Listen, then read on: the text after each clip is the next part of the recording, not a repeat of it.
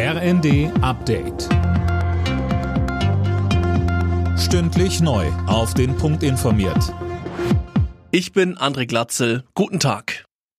Bei der Parlamentswahl in Italien hat das rechte Lager einen Sieg eingefahren. Das Dreierbündnis mit Giorgia Meloni an der Spitze kommt auf eine klare Mehrheit in beiden Parlamentskammern. Fabian Hoffmann, wie reagiert man darauf im Rest Europas? Das kommt natürlich ganz drauf an, wen man fragt. In Deutschland zeigten sich die meisten Parteien besorgt über den künftigen Kurs in Italien. Einzig die AfD begrüßte den Wahlsieg der Rechten. Ähnlich gespaltenes Bild beispielsweise in Frankreich. Laut Premierministerin Born will man darauf achten, dass beispielsweise die Menschenrechte eingehalten werden. Von rechts außen kamen Gratulationen. Bei der EU-Kommission in Brüssel hofft man auf eine konstruktive Zusammenarbeit mit der neuen Führung in Rom. Die ab nächsten Monat geplante Gasumlage ist offenbar vom Tisch. Nach kritischen Stimmen von FDP und Grünen sieht auch die SPD das Aus der Abgabe kommen.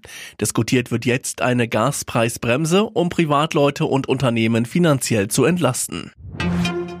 Ein sechsjähriger Junge ist auf einem Campingplatz in Schleswig-Holstein erstochen worden, offenbar von seinem Vater. Passiert ist die Tat in Bösdorf bei Plön. Der Vater rief selbst die Polizei. Björn Guske von der Polizei Kiel sagte uns, der 39-jährige Tatverdächtige ließ sich dann am Tatort widerstandslos festnehmen. Er hatte sich selbst Schnittverletzungen zugefügt, die allerdings nicht lebensbedrohlich waren.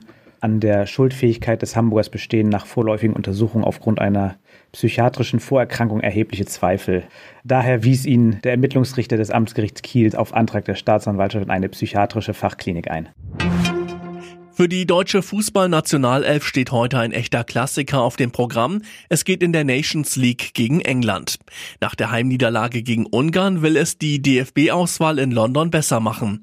Anstoß ist 20.45 Uhr. Alle Nachrichten auf rnd.de